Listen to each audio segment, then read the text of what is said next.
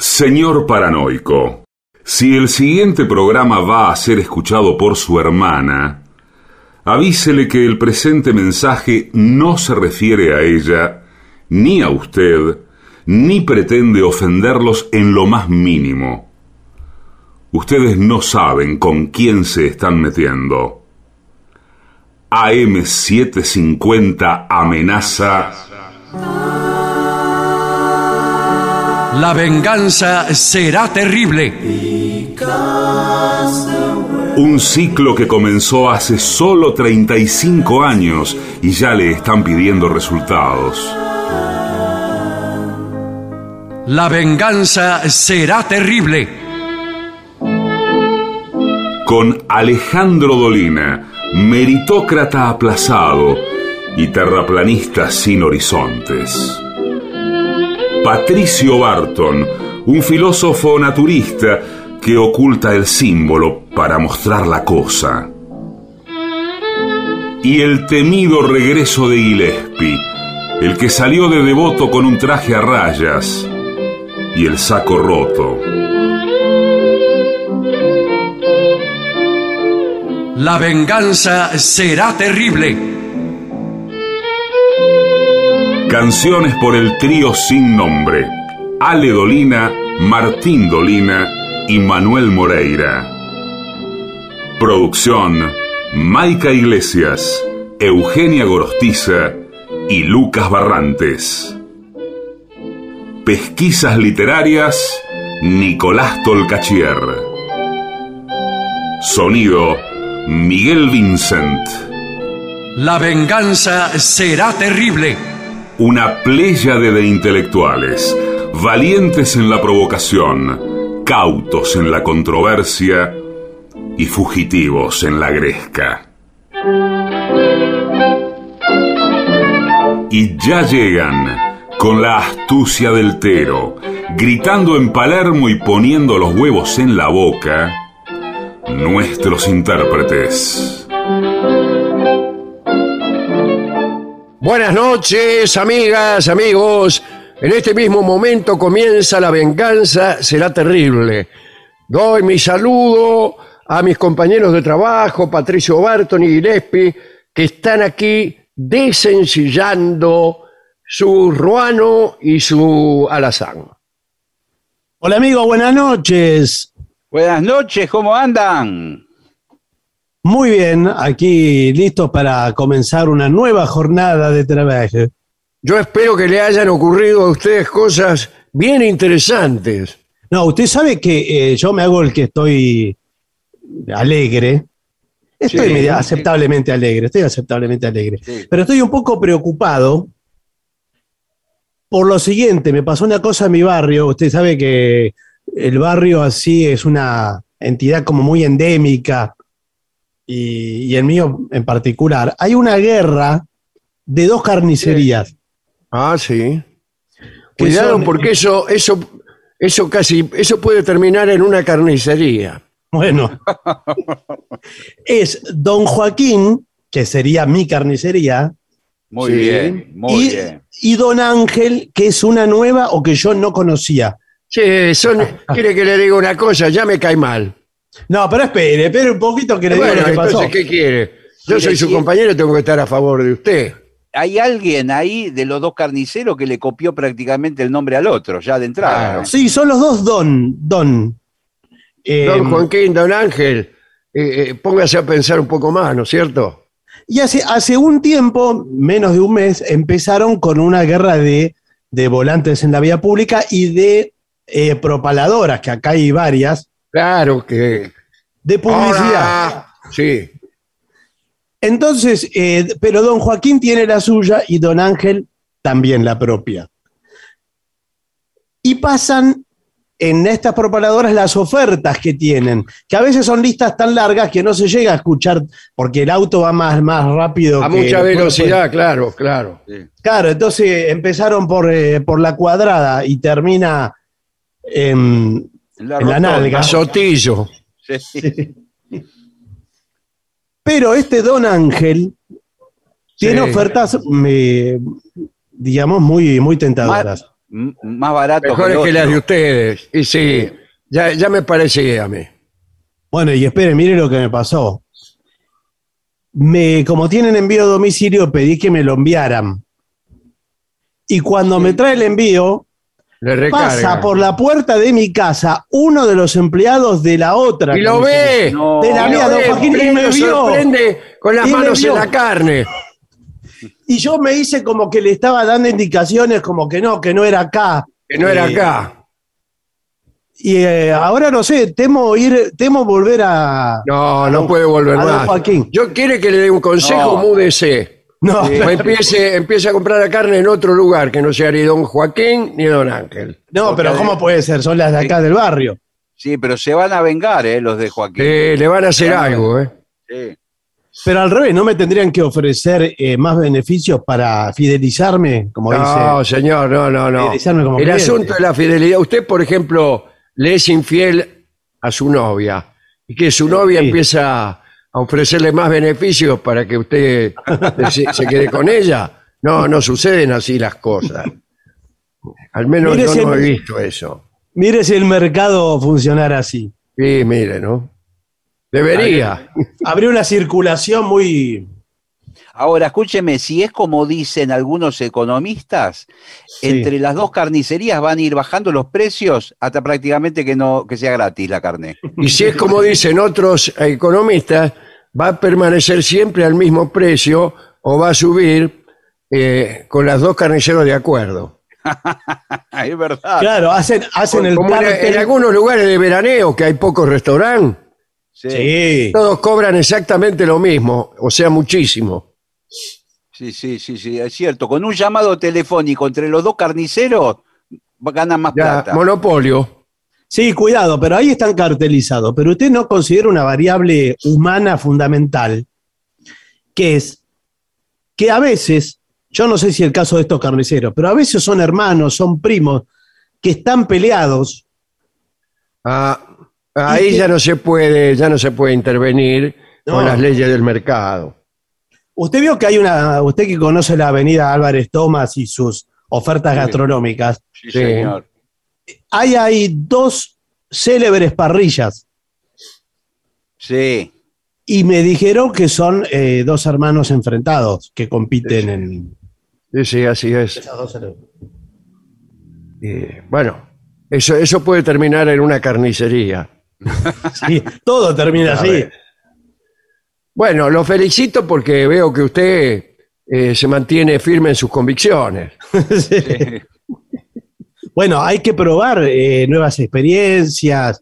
No, y además está muy bien, camine para buscar precios. Eso es, es fundamental. Sí, yo me fui hasta Luján. ¿Qué- ¿Cómo es esto? ¿Uno hace una promesa? No, Sí. usted tiene que Si le recorrer. dan eh, mejores precios, se va caminando hasta Luján. No, recorrer negocios de un mismo rubro, pero uno no, no tiene todo el día para, Claro. para comprar. Además veo que lo que le sale más barato de una cosa es más cara la otra y así. Sí. Bueno, los quiero invitar a todos para este jueves, que es mañana, Sí, señor. 25 de, de noviembre. No, ¿cómo de noviembre? Ah, sí, 25. Sí, Sí, sí, 25 sí. de noviembre. ¿Qué Señor, quiere que le haga? Por favor. ¿Qué No, le iba a que le decir- haga, señor? Le iba a decir 25 Mañana, de 25 diciembre. de noviembre. Es, ¿Dónde es esta invitación? ¿Dónde? En el Parque El Cano, ahí en Chacarita. ¿Qué queda? Eh, ¿Vio el Cano cuando está bordeando el cementerio? De un lado Sí, tiene el sí. cementerio y del otro la vía. Sí, señor. Hay un puente peatonal antes de llegar a la estación Artigas y ahí han ganado al cementerio un terreno y en ese terreno han hecho un parque hace algún tiempo. Ese parque se llama Parque El Cano. Y allí hay una eh, situación, digamos. Este, hay un proyecto que se llama Proyecto Corporalidad Expandida, con el apoyo de Prodanza. Es un, vamos, es un espectáculo de danza a las 5 de la tarde del día de mañana. ¿eh? Eh, un llamado a la acción en danza. Qué bueno. Es- es- hay un taller eh, de intervención performática. porque es el Día Internacional de la Eliminación de la Violencia contra la Mujer. Es decir, Muy tiene bien, un costado artístico y un costado, podríamos decir, humanista, ¿eh? que es la celebración del Día Internacional de la Eliminación de la Violencia contra la Mujer. Un grupo de, de- de bailarinas con la dirección de Cata Brisky, que es la coreógrafa invitada, van a hacer un espectáculo ahí a las 5 de la tarde, es Gratarola, mañana, ¿eh? y tiene un sentido también de celebración y de, este, de opinión acerca de, de- de este asunto. Bueno, ya se los dije. El Cano y Caldas vendría a ser. Mm. Muy bien. En realidad no es una esquina, es, es- forma parte del paredón del cementerio, pero a la altura en que mueren la calle Caldas. Y ahí lo que hay ahí es, es el, un puentecito para que cruce la gente. Qué Antes- prolija, de, qué prolija la calle Caldas para morir en el cementerio. señor. Claro, muy proli- las calles que mueren allí Son, eh, cruzan la vía y ya están en el cementerio. Bueno, eh, eso es una de las muchas cosas que tengo, las otras las vamos a anunciar mañana, pero ya les voy diciendo que nuestro Ricardo III, la obra de Shakespeare eh, dirigida y actuada por Mario Moscoso, eh, da su última función del año este sábado en el artefacto de la calle Sarandí 760. ¿eh? A las 20 horas, como siempre. Es la última función del año, así que supongo yo que harán algunas modificaciones, una rifa. eh, quizás se rifen No, por- objetos de arte, no, ¿cómo- o por ahí Ricardo III, en vez de morir solicitando un equino, bueno, cambia el final. No, señor, se mantiene rigurosamente el, el- el guion, perfectamente ensayado por Mario Moscoso. Sí, señor. Bueno, ahí trabajan un gran elenco y Cora Barenco. Bueno, Muy bien. no tengo más nada que decir. Bueno, pero ¿cómo que no? Me imagino que las autoridades de la radio le habrán enviado Sí, un informe. sí. Realmente, hoy las ciencias adelantan que es una barbaridad. Aquí tenemos 10 maneras de ser más atractivo científicamente comprobadas. Nada de cosas ¿cómo? ahí. que- No es lo que me ideas parece. que uno tiene. Que, que si uno es más escúcheme, alto los- es más atractivo, que si es rubio, morocho. No. Esto está comprobado por la ciencia.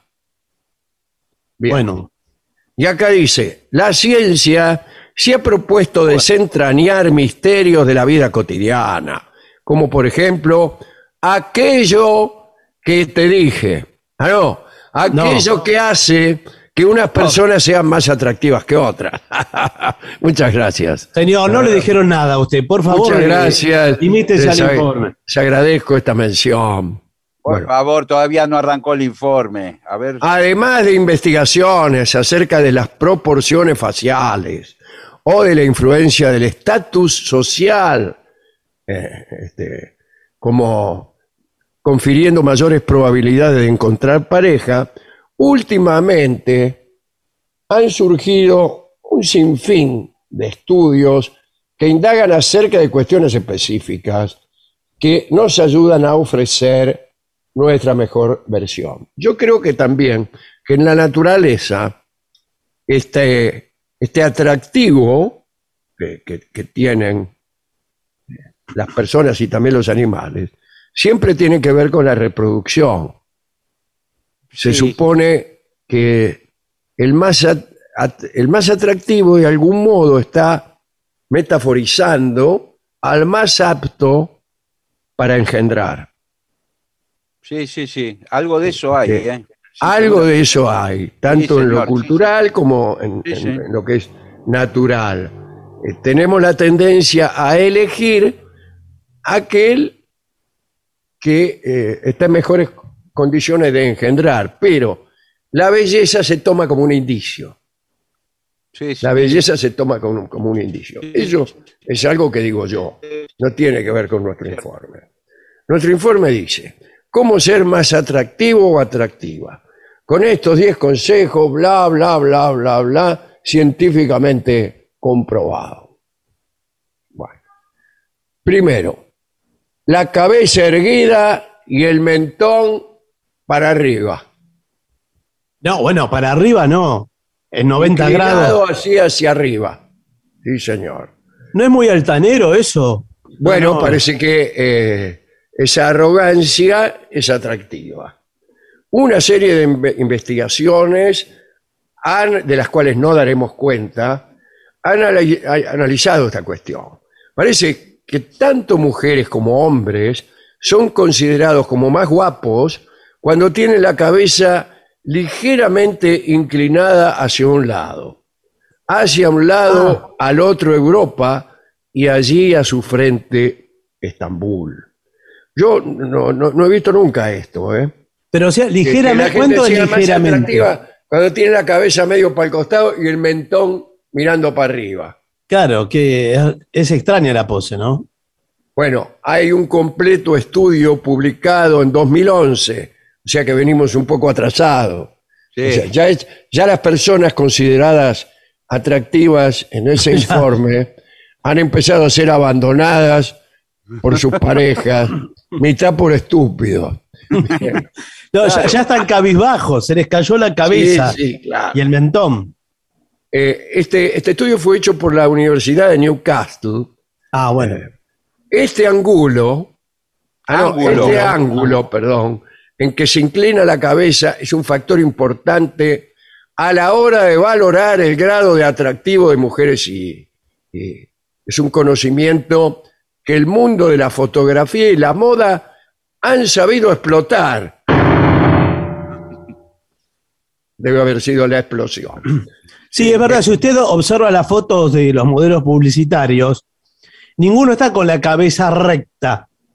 Es cierto. eh, derecha. La ponen un poco para el Siempre es un poquito como diciendo, vamos, Sí. venís. ¿Sabe- Y después, eh, eh, ya veremos más adelante, pero me parece que tener cara de estar un poco enojado también ayuda. Se ayuda. Y hay un secreto Mm. que tienen los fotógrafos, que es que cuando usted tiene papada, Sí. eh, le hacen eh, de frente, le hacen eh, poner la cabeza para adelante, estirada, que no se nota en la foto. Usted adelanta la cabeza y se le tira la papada. Y Claro, mira qué bien el, mon- el mentón para arriba, Sí, justamente para eso. sí, Esa- señor. ese papadón que tiene usted, Sí. se estira todo y no se nota. ¿Y, y cuál es el resultado? Usted se levanta todas las minas. Sí, pero Bueno. después no, no puede estar toda la noche con la, la pera para adelante. Eh, bueno, ¿qué quiere? Sí. Entonces, Eh, joróbense, deje, deje que las minas bueno. se la levanten otro. No, está bien, señor, en algún momento se va a descubrir su, su papada y sus Bueno, imperfecciones. y- usted cuando esté harto de la mina, baje la cabeza, Sí. deje quieta la, la- la paparola que tiene ahí y diga, bueno, ya está. tengo, que des- le tengo que decir algo. Bien. Basta con ser un poco observador, este Sí. es el segundo consejo, para darse cuenta que tener una bonita dentadura es un factor clave para ser más atractivo. Ahí, este, en la Leeds University, eh, se trató de comprobar si realmente las personas con dientes blancos y bien proporcionados eran percibidas por los demás como más atractivas sexualmente. Sí. ¿Y qué dio el resultado? Creo que no, que no tanto eso, sino lo contrario. ¿Cómo? Lo contrario es que no son Claro, atractivas. quiero decir que no es que tener unos dientes blancos te haga ser muy atractivo, sino es que cuando los tenés negros Claro. y, y desparejos, eh, empezás a, a recibir puntos en contra. Sí, pero se, se- se ha sobreactuado sobre el tema de los dientes. Sí, ya hemos sí. hablado aquí de que hay dientes blancos de, de sanitario ferrum. Sí, sí, Sí, eh, claro. hubo, una, hubo una moda en el, en el ambiente artístico del blanqueamiento Sí. de dientes al extremo. ¿eh? Claro, se le fue la mano. Incluso acompañado este blanqueamiento con un tostado facial. Es tremendo, sí. Es un piano. la sensación. Sí, sí, sí. Eso es un piano. Se dice aquí también que varias investigaciones, tal como sugeríamos al principio, llevadas a cabo en la Universidad de Columbia, eh, indicaron que los rostros con expresiones preocupadas y melancólicas son mucho más atractivos para las mujeres que las expresiones de permanente sonrisa y extroversión. O sea Sí, que señor. los hombres que están que sonríen mucho no son tan atractivos. Sí, pero El cuidado, estudio- sí, tampoco se pase de melancolía y esté como llorando.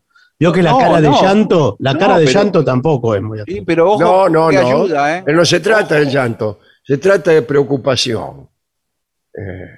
Que el y- ceño fruncido, el ceño fruncido Ah, puede ser, puede con ser, severidad. puede ser. Eh, las mujeres tienden a sentirse más atraídas, incluso por los chicos malos, dice aquí. ¿Qué son los chicos malos? Y Los muchachones. recios. Estaba Sí. pensando, por ejemplo, en James Dean. ¿Se acuerdan? Sí, Bueno, La contó mi abuela, sí. sí. pero era lindo además, James Dean. eh, y siempre estaba como preocupado y hasta enojado. Era preocupado y tenía razón, según se vio después. Bien, Claro, no, bien. no alcanza con estar preocupado eh, si usted no es lindo. O sea, esto digámoslo. Sí, claro, claro. Un poco Si lindo tiene feo, que ser. Va a tener cara de preocupado justamente por eso. Sí. bueno, mujeres, mujeres, dejen de molestar. Venimos es de la boca con deseos de charlar. Dice un, un poema que me vino a la cabeza ahora. No, acá dice mujeres, vosotras sí, sonreíd más. O sea, a los hombres les gustan más las mujeres que sonríen y que no están preocupadas. Sí, es verdad, es verdad. Y a la mujer le gusta el hombre preocupado. Me, Claro. me parece que sí, está Claro. bien. O sea, es por eso que el hombre se pasa tratando de que las mujeres no perciban motivos de preocupación Sí, Sí, señor. no, no. Y las Y mujeres por el contrario. Y, y las mujeres que tienen cara de enojada, que hay muchas, eh, son menos atractivas. El, el hombre. Si- sin embargo, es raro que las modelos al desfilar eh, Sí. parezca que están enojadas, ¿no? A no ser que verdaderamente estén enojadas. No, la modelo, ahí está, la, las dos, ahí está, la modelo de alta costura, esa está enojada. Está enojada. seria? sí. Es seria, es muy alta, muy flaca, pero la modelo que no es de alta costura, que es más petiza y más, eh, más Sería retacona, más linda. eh, sí. claro, es más alegre, está como alegre. Sí. Claro, está preocupada. Bueno, hombres con barba. ¿Son más atractivos o menos? ¿Ustedes qué dicen? Y ah, es que la barba se puso medio de moda. Ajá. Ahora está la barba, la barba de moda es la barba larga, hipster. La de Novarecio. Hay Como muchas Papá Noel. barbas, incluso según el lugar donde uno viva. Tiene mucho que ver la religión, las costumbres hijas de la religión. Pero vamos a ver qué dice este informe. Bueno, nada, dice que ni, ni tan siquiera la ciencia se pone de acuerdo en decidir si lucir barba hace a los hombres más atractivos o menos. Sin embargo, en Oxford se dice que las mujeres suelen encontrar más bellos los rostros masculinos afeitados en comparación con los mismos rostros que lucían barba. Al parecer, estos investigadores británicos señalaron que los hombres que lucen mucho vello facial tienen una imagen más agresiva y, y son percibidos como de un estatus social más alto. Bueno, ¿qué? ¿y eso los hace más atractivos o menos? Claro, no queda claro entonces. No queda muy ¿eh? claro. Sin embargo, otras fuentes Sí. vienen a decir justo lo contrario Y Ah, entonces, bueno. eh, Pero- en cuanto al atractivo de los hombres barbudos. Tisoler el barbudo. Un estudio que se realizó en la Universidad de South New Wales, que Sí. queda en, en Australia, sí, Nueva Gales del Sur sería la, la traducción, destacó que algunas barbas sí son atractivas para las mujeres. O sea, algunas barbas sí, otras no.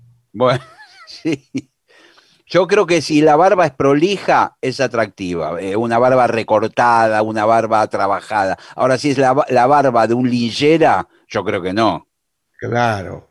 O sea que depende qué barba es el asunto. Claro.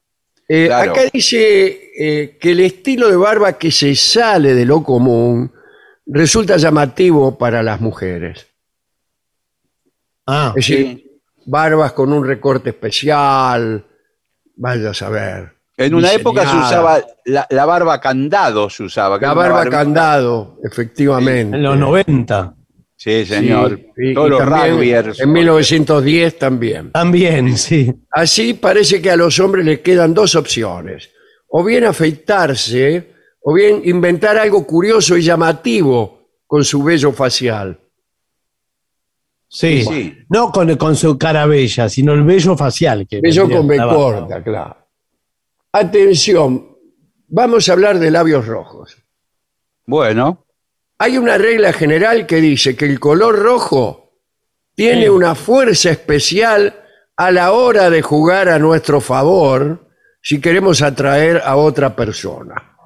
Este, este a la hora de es Sí. propio de, A la hora de, ganar un lenguaje partido. periodístico. ¿eh? Bien. Eh, y dice, luego pro- profundizaremos en este aspecto. ¿Cuándo? Luego, en otro, otro día, hoy no. Ah, está bien. ¿Te has preguntado alguna nosotros. vez por qué las mujeres se ponen carmín en los labios? No, no me he preguntado. Para, No, para quedar. pero- Puede ser eh, la cantidad de horas que por televisión se promocionan estos productos. Para mí es porque eh, para mí es porque al estar pintados de rojo uno le, le llama la atención y lo primero que hace es mirarle la boca. Sí, pero bueno, hay una cosa que se llama la moda, la publicidad, el cinematógrafo, el querer parecerse a. Todo eso debe tener su importancia. Por ejemplo, una investigación de la Universidad de Manchester reportó que durante una conversación entre un hombre y una mujer, el hombre focaliza su atención en los labios Sí, de, señor. de la dama. eh, y acá dice, durante una media de un segundo. ¿Cómo una media? ¿Que se pone una media en los labios? Un promedio. promedio un segundo. Pero un, Un segundo, segundo, no es un segundo de cada cuánto. Claro, ¿de qué? Un Porque, segundo no es nada. En una conversación no, es bueno. nada.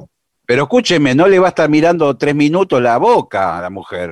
Eh, ¿Qué quiere usted- que le mire? ¿Quiere, No. quiere que le diga una cosa? Ya a estas alturas no sé qué mirarle a las mujeres. bueno, bueno. No, pero- no, tiene- usted tiene que mirarle a los ojos. Claro, yo por se- no, qué ojos. Yo por distintas razones, en general, eh, no miro a las mujeres. ¿Y pero ¿y cómo hace si se tiene que relacionar con una mujer? No, me relaciono, ¿cómo quiere que le diga? Bueno, pero ¿cómo puede ser, señor? Hay que No, porque me da miedo. Me da miedo que eh, la mirada que yo viniere a echarle Sí. esté sancionada desde algún punto de la opinión general. Y bueno, el verbo echar para la mirada está cancelado también, ¿no? Sí, Bueno. sí, señor.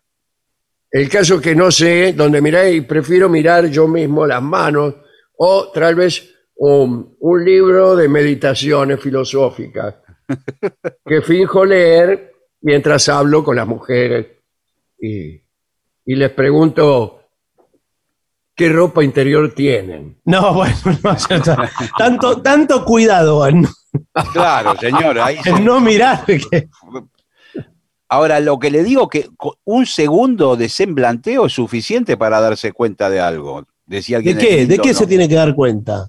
No, un Bueno. segundo, una, una miradita, tac. Una mirada, Ya, claro. Pero mire lo que cuenta. dice aquí. Si la mujer tiene los labios pintados con carmín rojo, este tiempo de atención se eleva hasta casi siete segundos, en muchos Dios. de los casos. Eh. Pero esos ya son tipos verdaderamente... Son atrevidos, dentistas. Vamos a decirlo así, no, qué sé yo. ¿Qué, qué, qué me está mirando, señor? Todo el tiempo. Bueno, Claro, mire, los labios rojos. Mire, cuente siete segundos, es una locura, ¿eh? sí. Sí, es muchísimo. Para mirar los labios rojos, eh, a los tres segundos la mujer ya llamó a- al vigilante. Y bueno, y sí, señor, siete segundos de... Igual vio que no hay ahora tanto lápiz de labio y mucho menos rojo. No, No, no, pero está, hay, está- hay, está sí, tiene que- equivocado. Tiene que salir más seguido. Sí, Está equivocado, Barton. No, pero mucho menos que hace 20 años. No, no. No, no sé. Sí, le aseguro que sí. Mire que hace Muchísimo 20 menos. años estaba de, modo, de moda ir bastante, bastante croto a todas partes. Hace 40 estaba de moda. Eh, bueno, eh, acá dice cicatrices. Dice, ¿son, ¿puede una cicatriz ser sexy? En la uni- Universidad de Liverpool, estoy viendo que todas, Todas las distintas. universidades, Sí. universidades citadas aquí son de algún cuadro de fútbol. Eh, se efectuó un extenso estudio que acabó. Qué raro que no estudien matemáticas, por ejemplo, en esas casas de estudio. O biología. Deben estudiar, sí, pero no, no, no, no. Son informes que no nos llegan. Claro. eh, y, bueno, este estudio reveló algo sorprendente. Los hombres con el rostro marcado por alguna cicatriz visible resultan más atractivos para muchas mujeres. Sí, Es si bueno, vos tenés un sí. feite que, que hoy es vieja cicatriz, seguro que las mujeres te, te acosan y te preguntan, ¡ay! ¿Dónde se hizo? ¿Dónde lo marcaron con semejante barbijo? Bueno, Hay, hay que preguntar, hay que, eh, ¿está bien preguntar eso? Sí, No, no pero- creo, pero- no. Pero esos, esos, por ejemplo, malevos que tienen una cicatriz que parece un cien pies que tuvieran en la cara. Sí, claro. Eso ya no, no es Pero por ahí se la hacen, ¿eh? Se la pintan. Se la pintan, sí. Bueno, eh, sin embargo, esto tiene un truco. A La ver. cicatriz es una característica que es vista de forma positiva solamente por aquellas mujeres que están buscando relaciones esporádicas. Ah, ah, ah. Ah, bueno, ¿Cómo bueno, detectar Qué a una mujer que busca relaciones eh, esporádicas? Muy sencillo. Viendo cómo se detiene en los hombres con cicatrices. Sí. Yo Bueno. creo que, ¿Qué, tiene que ver una cosa con la otra? Yo creo que sí, También lo haremos otro día. inconscientemente la cicatriz habla de un hombre impulsivo, de armas tomar. Claro. eh, y por ahí la, Eh, para ¿Usted la- quiere decir que a la mujer le gusta eso? No, a la esporádica, la que quiere, no va a A buscar. la que un- quiere una relación esporádica. Claro. Se llama la esporádica, le dicen, ¿no? Sí. Es una, una confitería también. Ahora está. La importancia de ser un hombre tranquilo. Sí. No es difícil intuir que las mujeres perciben como más atractivo a los hombres que hacen gala de una actitud sosegada y exenta de estrés o nerviosismo. ¿Y quién le dijo eso?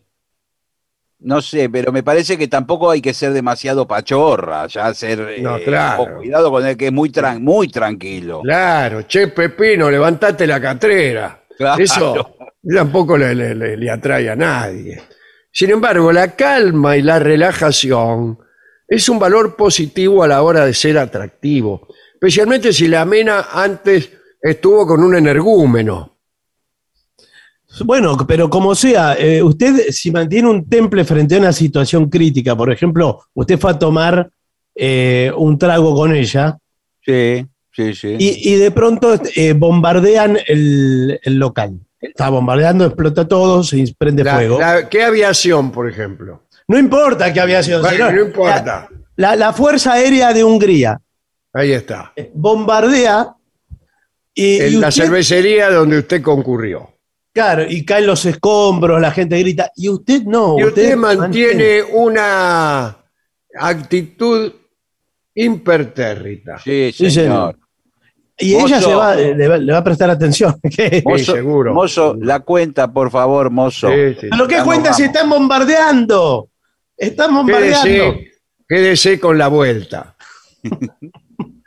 bueno, eh, la calma y la relajación en ese caso son atractivas para esta dama. Bueno, ahí este, hay un estudio, este es de una revista, la revista Proceeding of the Royal Society. Eh, bueno, eh, este, esta revista apunta, sí, Sí. bien, bien. a, anota, quiere decir, que las mujeres tienden a preferir los hombres tranquilos por una cuestión adaptativa. Son más capaces de gestionar situaciones estresantes sin transmitir nerviosismo y negatividad a los niños. Es decir, ¿dónde vamos?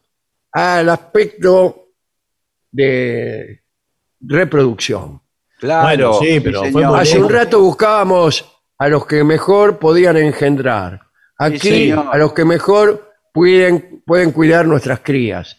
¿Ves Sí, que señor. todo tiene un sentido? ¿O no? Sí, me imagino que apunta a me eso. imagino- me imagino que esto está en el ADN, en los genes, de Sí. buscar el, me- el mejor macho para la especie. Sí, sí. y- y- A eso me lo dice mi Sí. prima, que dice que va a los boliches con ese mismo propósito. Señor, por favor. Atención, vuelve a decir, el rojo es tu aliado, seas mujer o hombre, dice aquí. bueno. No, no es favor. mujer o hombre, es mujer o hombre. Hombre, Ah, no, mujer u hombre. Está. hombre, Sí. hombre o mujer. Sí. Hombre u mujer.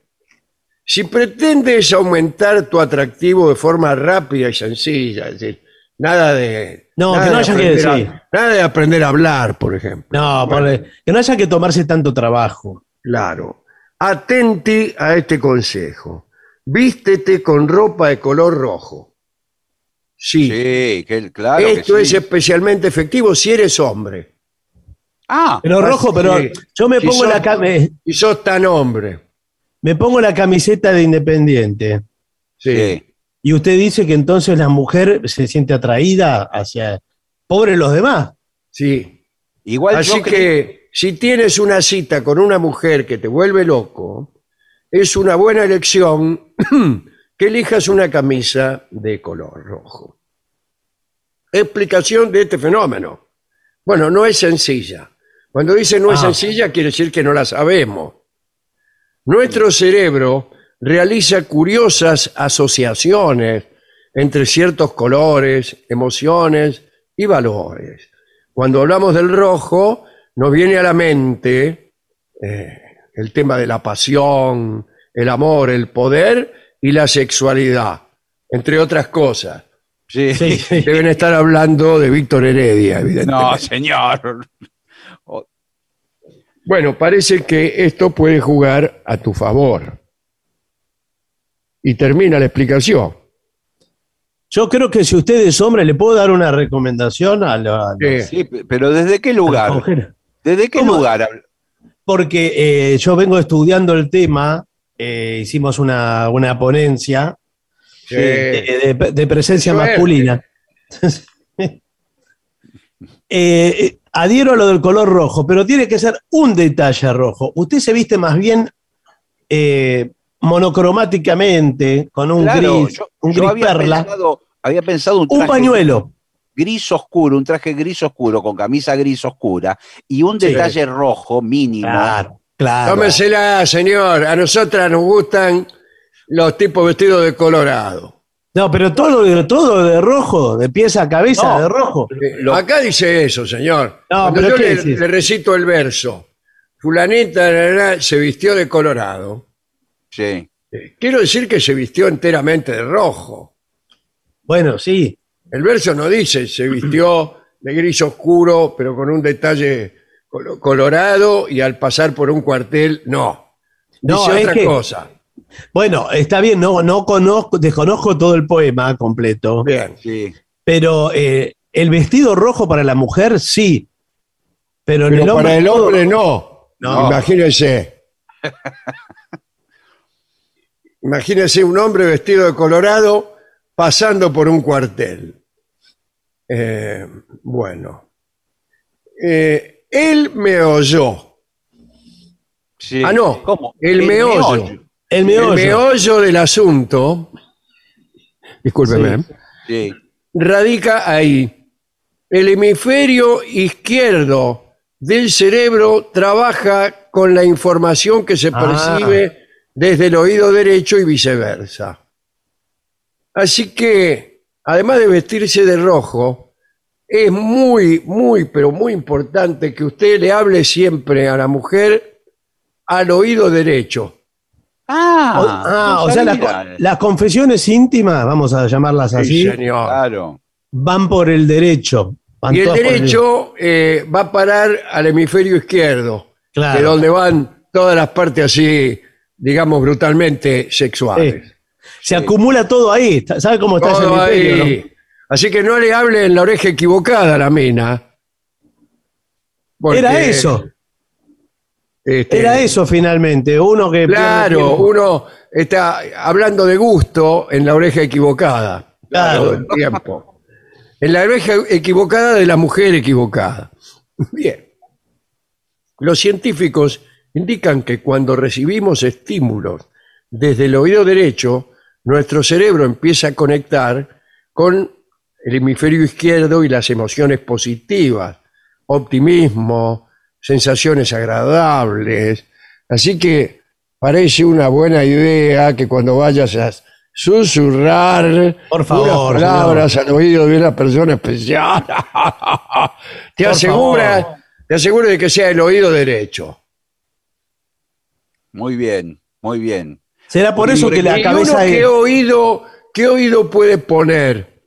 Y para mantenerse a cubierto. Yo creo que también el derecho, el hombre. También. No, a lo mejor el izquierdo, para que no te lleguen tan fácilmente al corazón. Ah, bueno, bueno. Ah, bueno, pero usted por Para, qué no ¿sabes quiere que qué? No ser tan vulnerable, macho.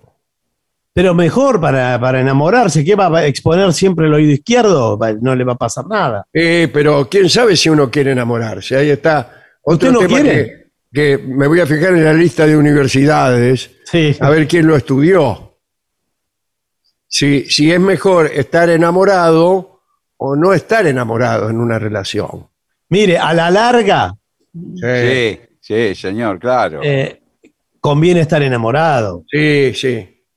Tiene razón. Usted por ahí sufre en el tránsito porque vio algo va a tener que sufrir. ¿Qué quiere? ¿Todo regalado? Tiene razón.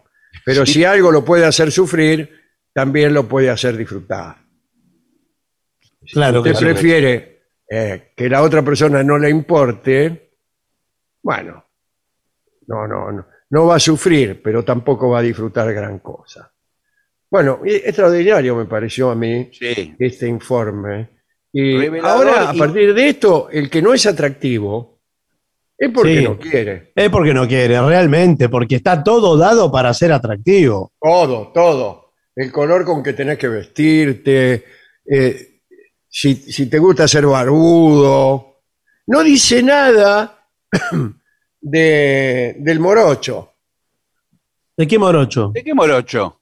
de tisoler el morocho. Así como está hablando del barbudo, Sí. este, ¿enamora más el morocho o el rubio?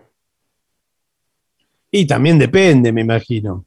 Yo creo que también depende y creo que también funciona ahí el ADN o la información genética. ¿eh? Muchas veces eh, las mujeres buscan algo compatible ¿eh? con la finalidad quizás. Pero de- compatible, ¿qué es? Eh, Palene. NTSC, ¿vos qué sos? Sos Binorma. pero, pero a veces por ahí eh, ella es rubia y busca un rubio, cosas así. ¿Para qué? ¿Qué sentido tiene? Y porque por ahí tienen hijos, entonces ya, ya va a pensar. ¿Pero ah, qué ¿Qué es que le salga, le salga de dos colores? El bicolor.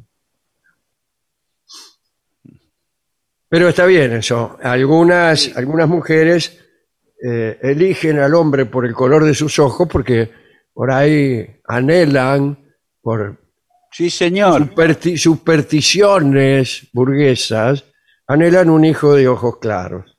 Sí, sí, es verdad. Bueno, em, señores, estaba pensando, ¿ustedes qué color tienen los ojos, Guilherme? Yo tengo, creo que. Ya le preguntó, ¿Eh? ya le preguntó eso hace poco. Bueno, se lo pregunto de nuevo. Yo tengo Señor, uno- unos Mírelo, mírelo un poco. Tengo ojos Ajá. claros, pero no de un color muy fuerte. Son más bien. Ah, bueno, pero una especie de- entonces eso revela indecisión. No, es No, como, bueno. una- como un gris verdoso, una cosa Bueno, eso es muy atractivo para las damas. así. Bueno, le agradezco mucho. Le agradezco Usted, Barton, Marrones, comunes y corrientes. marrones, bueno. también es muy atractivo. sí. Sí. Todo es atractivo, señor. Eh, sí. Menos algunos, Claro. que no son los que los colores que están aquí entre nosotros tres. Bueno, Bueno, ¿qué les Bueno, parece mire. si, si vemos qué es lo que opina de todo esto nuestra audiencia, ¿no? Sí, hay mensajes que han llegado al WhatsApp de los oyentes, que es 11 6585 5580. Ahí nos pueden escribir, no dejen audios porque, porque no los pasamos los audios. ¿Eh? 11 6585 5580 54911, el prefijo si escriben desde fuera de la Argentina. Bueno, adelante, por favor. Hola, Vengadores, soy Gabriel. Los saludos de San Lorenzo, Santa Fe. Y les cuento que tuve el honor de verlos en el Teatro Broadway ¿eh? el 11 de noviembre. La pasé estupendo. Y quiero Muchas pedirle- gracias. le quiere pedir al trío sin nombre si pueden hacer Glass Onion, el tema de los Beatles. Saludos.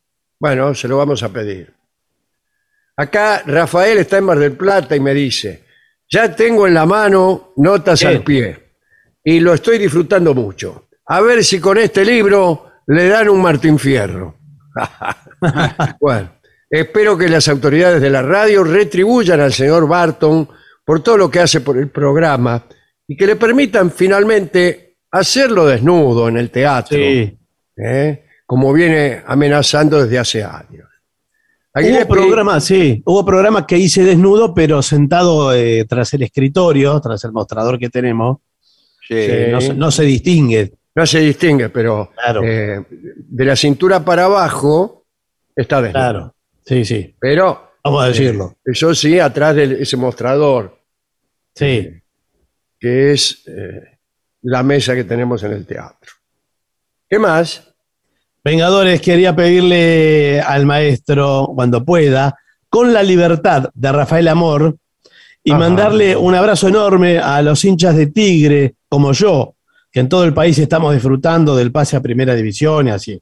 Espacha Bueno. de Villa Amancay, en Córdoba. Mire, y es de Tigre. Bueno, Bu- eh, Vengadores, lo saluda don Juan de Leganés. Lo de León Gieco lo contó él mismo hace Añares en un reportaje. ¿Qué cosa? Lo de, lo de que León porque era el rey de los animales, algo así, que él lo contó. Parece ser que en un recital que iba a dar en su pueblo, Cañada Rosquín, quiso conectar la amplificación a la red eléctrica y provocó un apagón.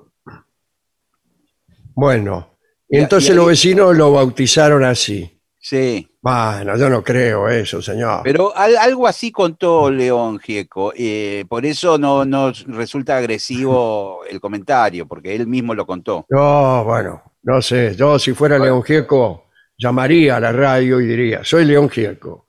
No voy ¿Y a qué? permitir, etcétera, etcétera. Bueno, ¿qué más? Fuimos, fuimos a los primeros tres años en mis comienzos laborales y una vez fui a destapar una gaseosa a una mesa, se resbaló la botella, ya que la mesa tenía un vidrio, y le llené de gaseosa el plato al cliente. Por suerte era tenedor libre, le cambié el plato enseguida. Soy Ibi de Villa Constitución. Bueno, soy Marcelo de San José, Uruguay. donde hemos estado más de una vez. Los escucho desde el 90 y pico. Y desde aquellas ép- épocas conservo un dicho de Alejandro que uso cada vez que me cruzo con un compadrito. Y es, no conozco el significado de la palabra miedo. A lo que me preguntan, ¿es usted muy valiente? Y yo respondo, no, soy analfabeto. Saludos desde San José. Bueno, dale. Héctor López dice, no sé por qué Barton o la producción del programa trancan la, la portera para que yo no pueda pasar al aire. Che, yo no trago nada. Eh, acá les escribo insistente y sin miedo el rebencazo, porque a veces soy medio porfis como el chancho que cruza la laguna. Tiene que hablar del circo criollo, eh, Dolina, dice de Podestá y Sarrazani, Bueno, eh, los pioneros. Y si mándele saludos al señor Música, Felipe Pinto. El negro se desmayaría o quedaría extasiado con la discoteca rioplatense y lunfarda. Ajá, bueno. bueno, aquí Fede es de Río Cuarto y dice, a mí no me venga con Morozov ni que ocho cuartos. ¿Qué? El prólogo de Notas al Pie es una descripción de usted. Dice, un abrazo para todos. Bueno, ¿cómo están ustedes? Creo que es otro, Mensaje. Sí, es otro mensaje. ¿Cómo están ustedes mis modelos filosóficos? Quería comentarles que antes no podía dormir si no los escuchaba cada noche.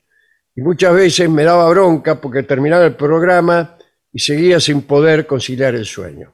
Hace un tiempo comenzó a volverse una costumbre, una situación que me da una bronca superior. Ponga, pongo el programa antes de ir a dormir y me quedo dormido a los pocos minutos. Bueno, seguramente es responsabilidad mía, dado que los años no vienen solos, etcétera, etcétera. Y nos saluda cariñosamente Lalo de Cañala, Cañada de Lucle.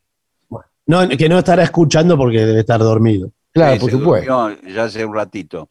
Acá dice, gracias Guile por los recuerdos de Montegrande, que me haces evocar. Yo fui una de esas que compraba los dijes de los 15 años para los ¿Qué te dije? Y, y ¿sabe qué? Se los compraba mi madre, porque dice, muy bien asesorada por la inolvidable Coca, mi madre. Bueno, un abrazo desde Ushuaia, Mavi. Bueno, qué grande. Qué bueno. Qué lindo. Me llamo Damián, soy de Magdalena. Usted sabe que el otro día también eh, me fui a hacer revisar eh, y el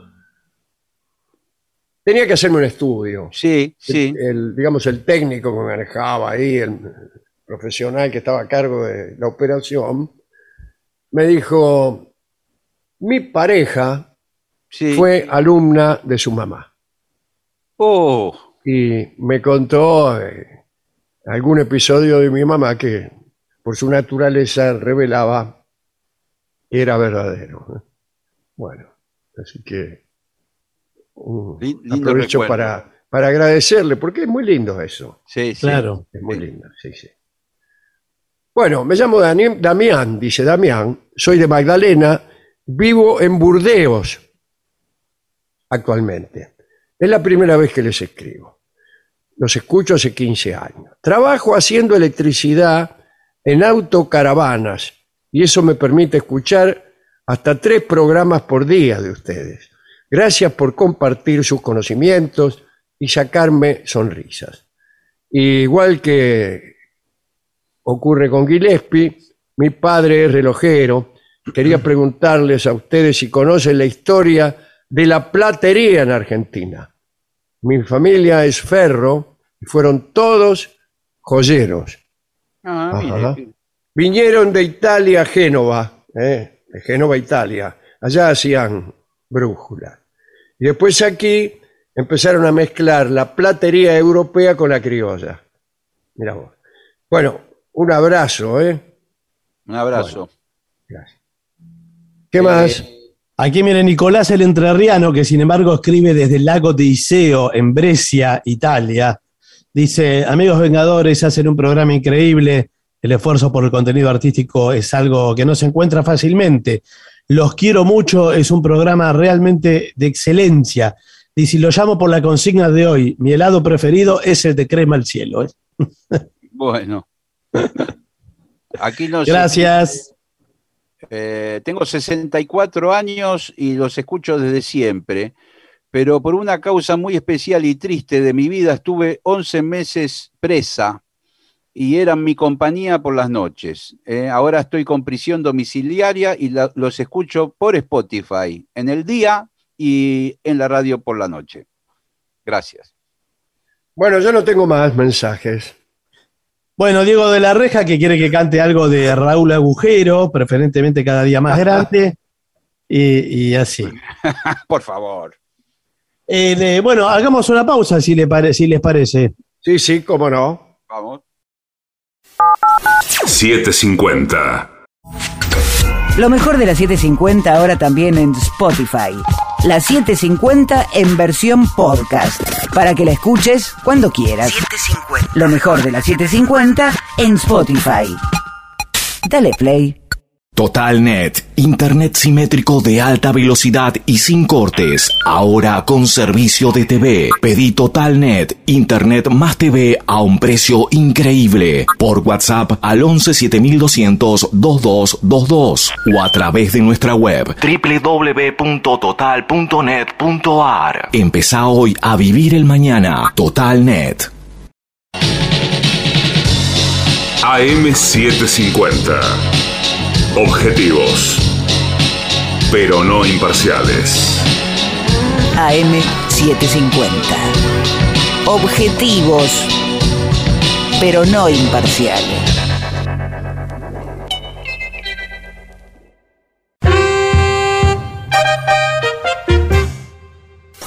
$7.50.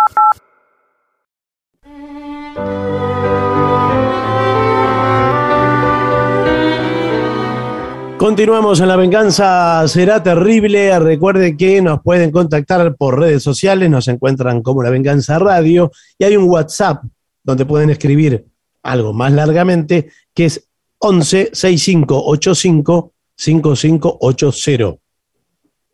Hablaremos hoy del legendario banquete de Samarcanda, del que participó Alejandro Magno.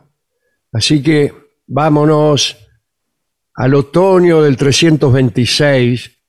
Alejandro estaba en Samarcanda, una antigua provincia persa, en un descanso de la guerra.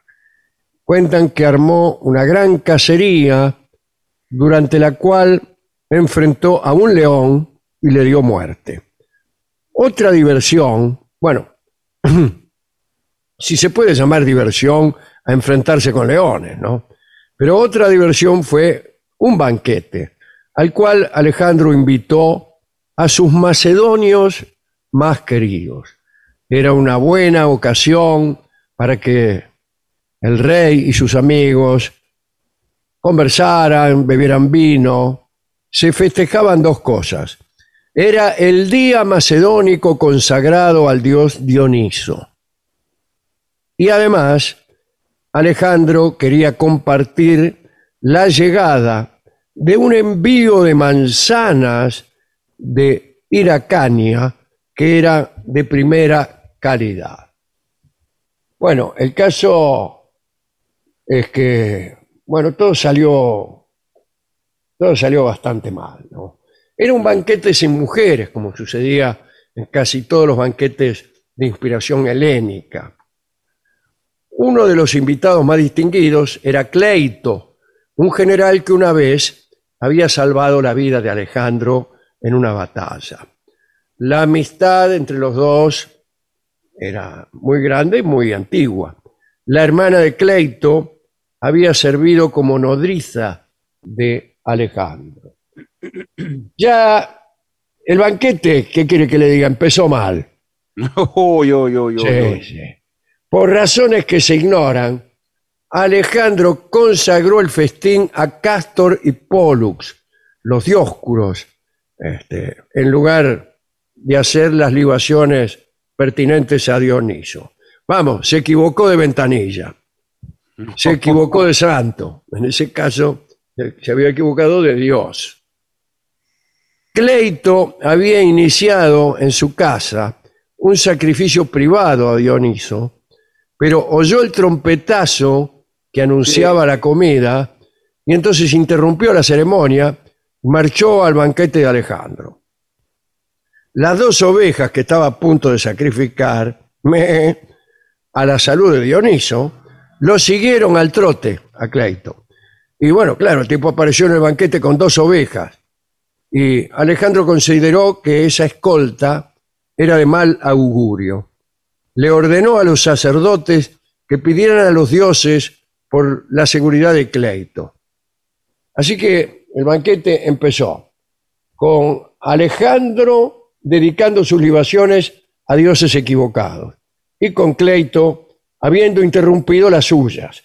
Por si fuera poco, y esto era lo más grave, todos los asistentes bebieron vino puro y esto estaba absolutamente prohibido en la Hélade, en toda Grecia. Allí se tomaba vino muy rebajado. El vino griego era muy fuerte, hacía efectos poderosos y solo se permitía beberlo reducido por lo menos a la mitad y más aún. La pena por tomar vino puro era la muerte. Bueno, todos los asistentes de aquel banquete habían tomado vino puro. En determinado momento, alguien entonó una canción satírica sobre los comandantes que no habían podido liberar la ciudad en otros tiempos, la ciudad de Samarcanda. Se había intentado en otras ocasiones tomar y no, los generales no lo habían conseguido. Y era una broma esto, una canción. Eh, si hablamos de los generales, borobón, bobón, bobón, una cosa así. Eh, pero los comandantes que no habían podido liberar a la ciudad habían muerto, así que era una falta de respeto. Sin embargo, esa broma fue apoyada por Alejandro, que había triunfado donde otros habían caído.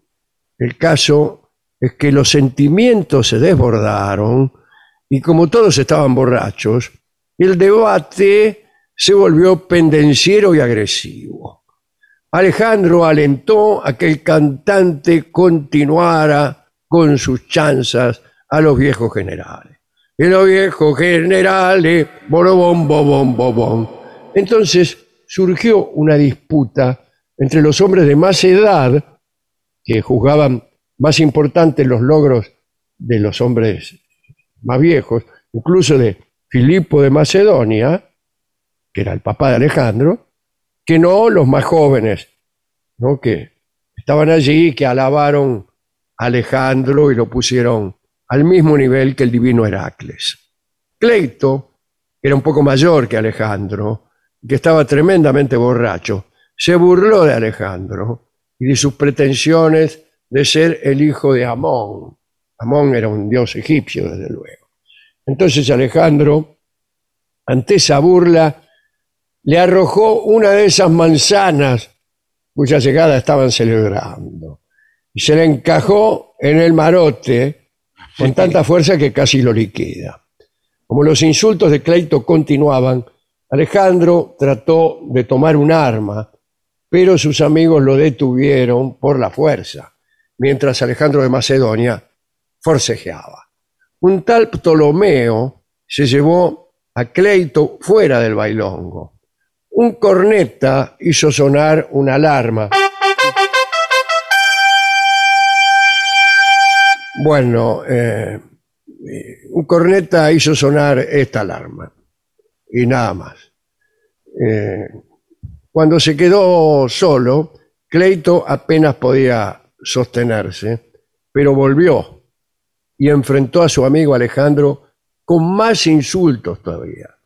Alejandro, que también le había dado al vino como para cuatro, redondamente se arrojó sobre Cleito y esta vez lo atravesó con su espada y Cleito cayó muerto. Bueno, el propio Alejandro se juzgó severamente. Este, además de a un amigo, Alejandro había matado a un invitado. Era una circunstancia tremenda, imperdonable en aquella civilización. Durante unos días Alejandro se consideró indigno Plutarco cuenta que varias veces tuvieron que sujetarlo para que no se matara, incluso con la misma lanza que había extraído del cuerpo de Cleito.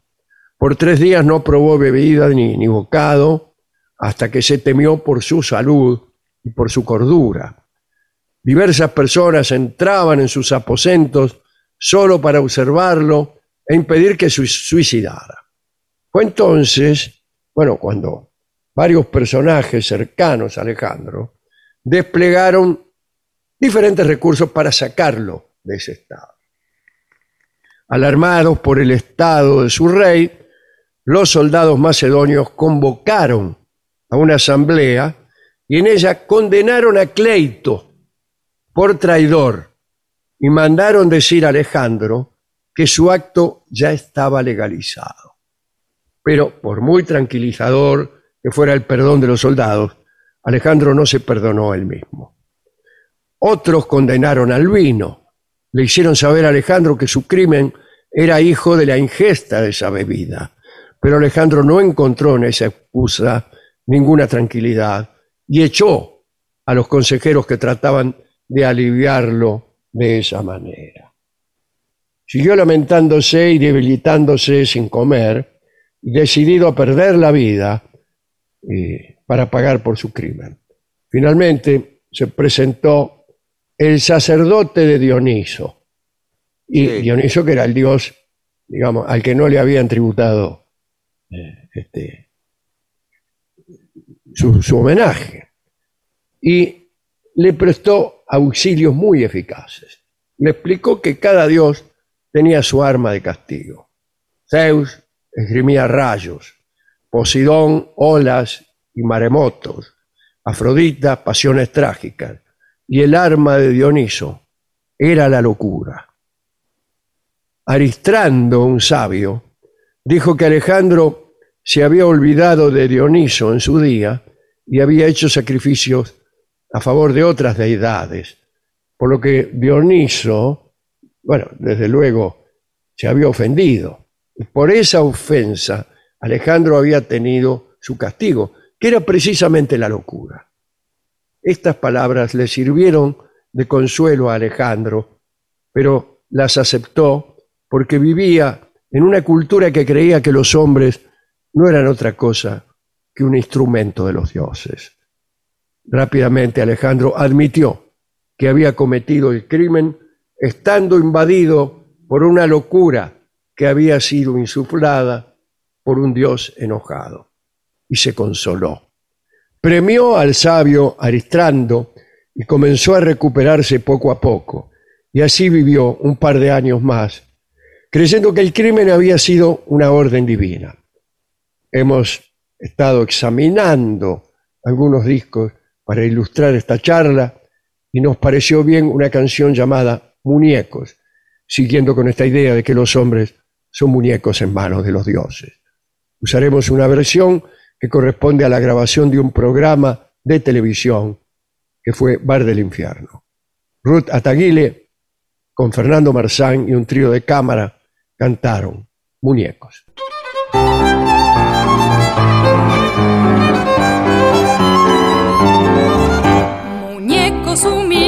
Viejo viñol, héroes de mi niñez, el hada, el guerrero, la dama, el traidor, mis amigos de ayer, muñecos que cantan y saben bailar y hablan a veces de amor. Y a veces su corazón se deshace de tanto llorar.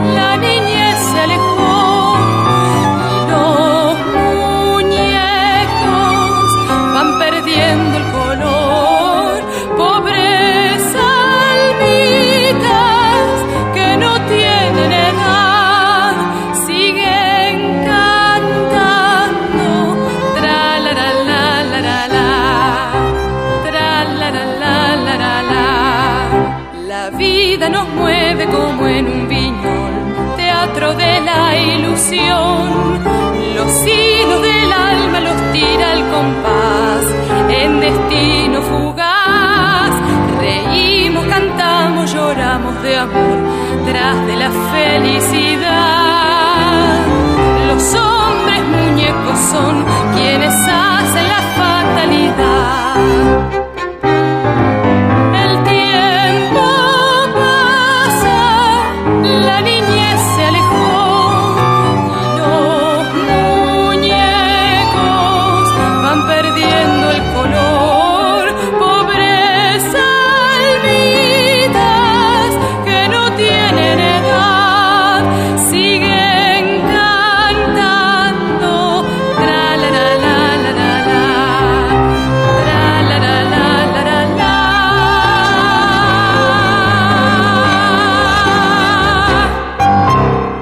Era Ruta Taguile, la venganza será terrible, muñecos. ADUNLAM, la Asociación de los Docentes de la Universidad Nacional de La Matanza. Una organización creada con un solo y claro compromiso, defender la Universidad Nacional, pública, gratuita y de calidad. 750.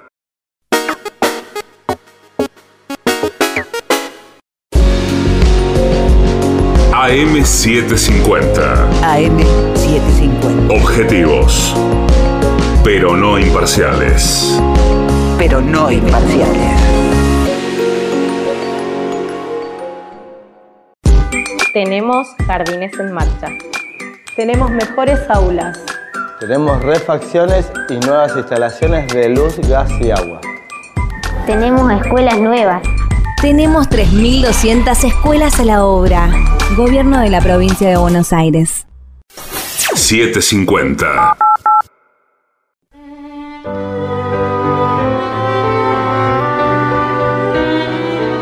Continuamos en la venganza, será terrible, señoras, señores. Este es el mejor momento para dar comienzo al siguiente segmento. Atención. ¿Cómo saber si estoy soñando o si Uh. estoy despierto? eh? Sí. Tremendo. Siete pruebas científicas. Hoy hemos visitado muchas universidades. Siete Sí. pruebas científicas para descubrirlo. Y distinguir, digamos, la realidad de la ficción. Por empezar, Bueno. es posible que en algún momento de tu vida, o joven que escuchas este programa, te hayas preguntado si estás soñando o no.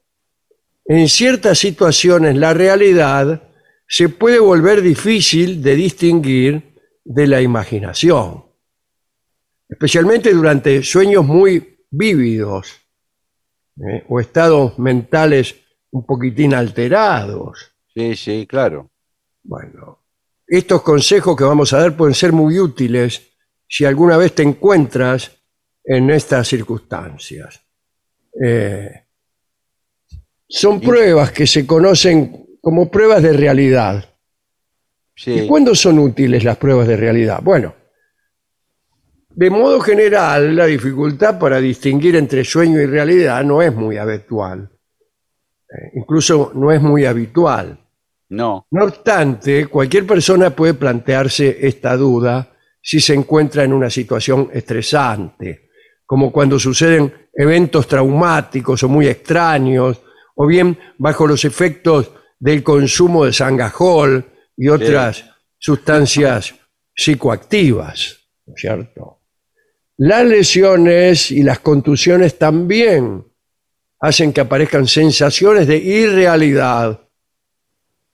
Bueno, después de algún golpe que te das, Sí, un claro. traumatismo cráneoencefálico, por ahí te hace perder la noción de realidad. Eh, lo que se llama confusión. ¿Y cómo hacer? A mí me parece eh, es este pellizcarse. Sí, o como hacían en Titanes en el ring, cuando por ahí algún luchador se golpeaba, después se, se desamarreaba con la cabeza para, para acomodar de vuelta el cerebro. Claro, eh, eh, todo lo, lo que se llama los sesos Sí, se acomodan. Vos pegas una sacudida y ya los sesos se acomodan otra vez. Parece mentira el cuerpo humano, la mayoría que es, la maravilla que es. sí. Los onironautas pueden beneficiarse especialmente de las pruebas de realidad. ¿Qué es un onironauta? Y un navegador de sueños debe ser algo así. Claro.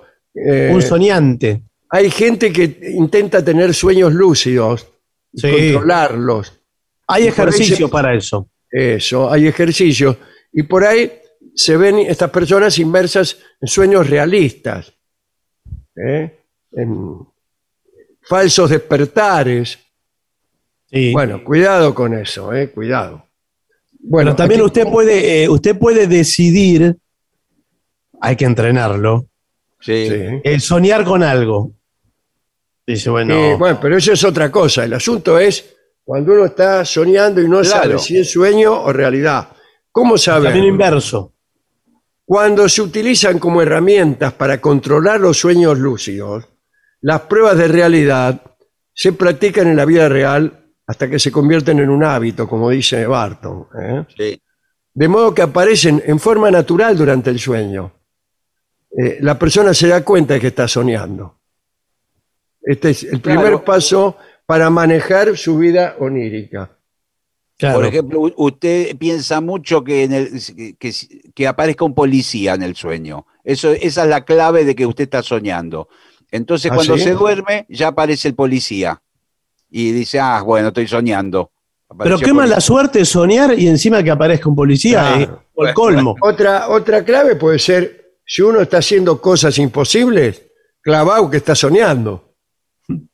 Porque Si usted vuela, usted está volando en el sueño, entonces usted piensa, momento, las personas no vuelan acá. Sí, pero a veces uno duda. Bueno, volar es como muy extremo. Pero hay, Sí, bueno, hay- ahora, la única ocasión que tenía usted de volar, se la está perdiendo. y Es sí, puro racionalista. Déjame volar tranquilo, ¿no? claro, déjeme un rato más. Un Claro. sonito más. Yo a, ve- a veces sueño que me crece la lengua. No me diga. Eso creo que es el, eh, el 27. No, no. Ahora, cuando le crece la lengua, esta pregunta es clave para el Que me- se, me psicoanálisis. sal- se me sale de adentro de la boca para afuera. la Ah, pero se le Claro. sale para afuera, no es que le crece toda adentro y se le revienta. Claro, la- porque eh, cuidado, si le crece para adentro, podría eh, eh, ahogarse directamente. Claro. Se sabe de casos estudiados por universidades Sí, de tipos que les creció la lengua para adentro en sueños. sí. Pero eh, usted sabe, el que sueña que se muere, se muere. Bueno, Sí. Y en algún sentido sí. Al menos mientras sueña. Ahora, ¿usted que sueña que le crece la lengua? sí, sí, Sí. Yo le voy a hablar como psicólogo. pero es- ¿Cómo hablan los psicólogos? ¿Cómo? No, no ponga cara de las cuatro son. Deme las cuatro son. Estos son inconscientes. No, eh, usted tiene algo que, eh, que necesita decir. Es clarísimo. Está- Sí. Le crece la lengua, lo quiere sacar para Yo afuera y no lo prefiero tener algo No. que necesito decir y, y no que me crezca la lengua. Eh, que- Bueno, sí. bueno. Pero bueno, yo después eh, abro la boca. Y así la lengua- cada cosa que le crece durante el sueño es porque usted tiene algo que necesita decir, si es la lengua, que Sí. necesita oír, si es la oreja, que necesita oler, si es la nariz, y así. Y sí, bueno, es un poco maniqueo, pero hay algo de eso. Bueno, eh, estas estrategias son útiles en caso de confundir la realidad y el sueño por cualquier motivo, ¿no? También te interesarán estas pruebas de realidad simplemente si quieres saber más sobre las reglas del mundo de los sueños. Y recién ahora empiezan los consejos y las pruebas. Bueno, Justo Prueba ahora número uno. Sí. Quiere decir que estamos nada más que en un exordio interminable. Pregúntate si estás soñando. ¿Cómo me lo voy a preguntar si estoy dor- dormido? Claro, y estoy soñando además, no, no es pertinente. Claro. Bueno, eh, aunque parezca una obviedad, dentro de los sueños, preguntarse si uno está soñando es un paso clave para detectarlo. La eficacia del resto de las pruebas aumentan si nos hacemos esta pregunta mientras la realizamos. Eh, bueno, así que Es que Usted- si ya respondimos esa pregunta, no tiene sentido el resto de las instrucciones. claro, No, yo bueno, creo que pero a veces usted sueña que la responde, no es que la responde. Claro. No, pero yo, yo creo que si uno sueña se- que la responde, pero sigue soñando. Es más, yo, Todo yo puede soy- ser soñado. Por ahí usted sueña que otro lo despierta. Pero sí, sí, y este mismo informe lo estoy soñando quizás ahora. Claro, yo sueño que estoy aquí, de Sí. estos informes rodeado.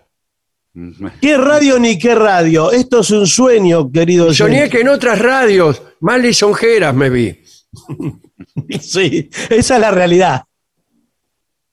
Bueno, observa tu entorno también. ¿Cómo Sí. voy a se- observar mi entorno? Estoy apolillando. ¿Qué se Pero cree usted- que haga? ¿Que, que empiece usted- a mirar el entorno mientras duermo? Eso Por es un ejemplo. sonambulismo.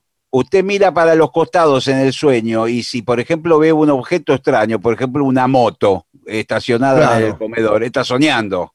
Claro, si hay una moto acostada con usted, está soñando o su novio volvió mamado, acostó la moto y él se, se guardó en el garaje. No, pero mire, el- el- no, no le va a parecer la moto, porque el sueño está diseñado para, most- eh, para ver lo que el sueño le muestra, no para que usted vea el contexto del sueño. Si usted ve un contexto, beba al costado de un sueño, si una pudiera hacerlo, no hay nada, hay un telón del otro lado. Está- Claro, el sueño es adentro.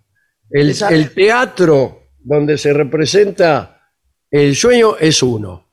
Sí. Eh, uno, uno es eh, el actor, el público, el libretista Sí. y por último el teatro. De, del- de esa obra que se está representando.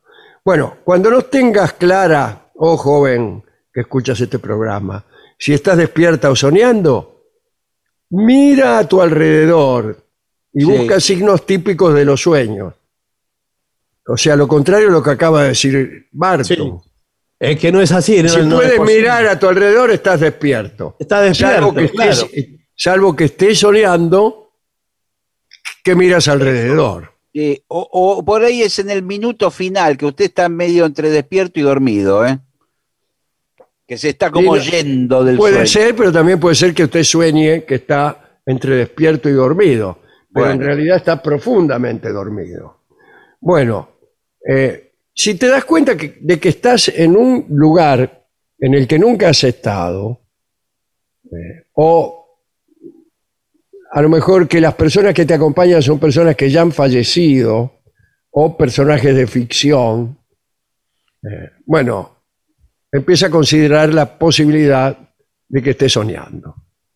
Sí. Así es. Después, mirate las manos y la cara, mirate. En los sueños, la imagen que vemos de nosotros, de nosotros mismos, ¿no? Tiende Sí. a estar deformada. Mirarse y tocarse las manos es un método especialmente útil para comprobarlo. Si tienes más de cinco dedos, estás soñando. Sí. No, o si no, un- una metodología es, si tiene más de cinco dedos, el dedo que le sobra, Sí, Sí. este. claro, eh, métaselo en la nariz. No, Y no va, es. va a ver, va a ver cómo, se- Pero si le va a ver faltan cómo también. se, cómo se despierta enseguida. No, pero si le faltan también, si tiene tres dedos, va a decir eh, esto también es un sueño. Claro, no, pero en ese caso no le van a sobrar dedos. Claro. No, no le Acá sobra, le creo falta. que este, lo que está estudiado es si tienes más de cinco dedos. Ah, ah, ah. Bueno, eh, mirarse en un espejo es otra prueba de realidad. Si está en la cama, ¿qué espejo va, Está en a la a cama, met- te- se va a levantar? dormir. ¿De dónde lo saco el espejo?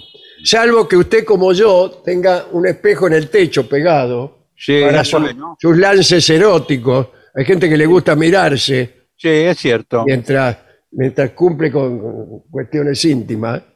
Bueno, entonces aprovecha y se mira para arriba Sí. y, y ahí esto es una prueba. No, y Puede aparte que se- notes que llevas un corte de pelo que no es el tuyo. Sí. Sí, puede que me- le pase como a mí. Que fui al peluquero y me hizo un corte de pelo que no es el mío. Ni el de nadie, en realidad. Bueno, eh, o puede ser que tengas una edad distinta a la real. Si a veces uno Sí. sueña que es un niño, por ejemplo, que va corriendo eh, o que anda en triciclo. Bueno, en ese caso estás, estás soñando, no Sí. estás despierto. Pero ¿por qué está empe- eh, no entiendo el informe de empecinamiento pues, de la pregunta. ¿Qué le importa? Sueñe y ya. Bueno. Está soñando, no moleste, es deje soñar. necesario saber si lo que usted está viendo es real y, y usted a lo mejor Pero está, ya lo va a saber después. Está contrayendo obligaciones contractuales. ¿Sabe qué? No, está, está Y molestando. resulta que no, está soñando. Yo soñé, por ejemplo, que me cambiaba de radio. Y bueno, sí, lo soñó. Y, y- y lo soñé, en realidad. Claro.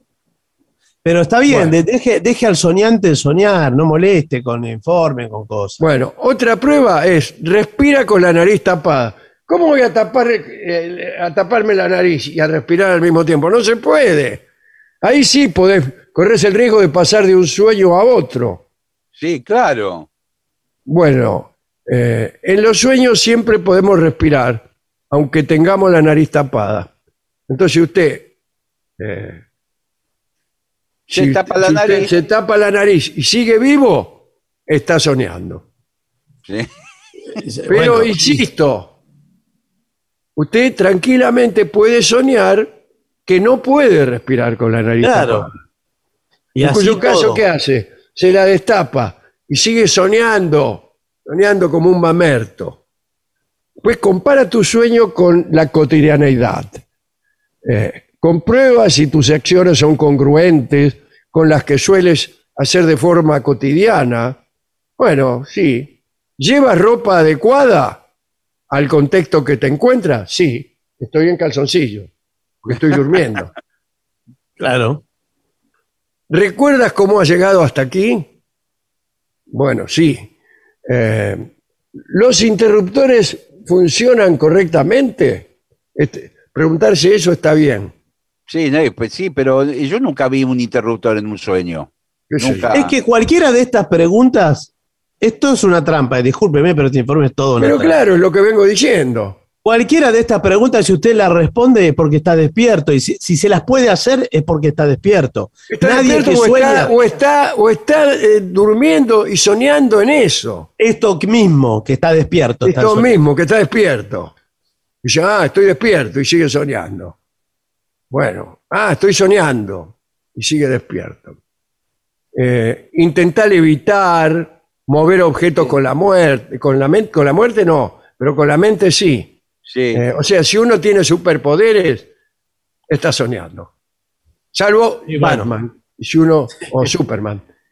Si uno es Superman y tiene superpoderes, entonces es que está despierto. Para mí no, eh, no duerme Superman. ¿Sí?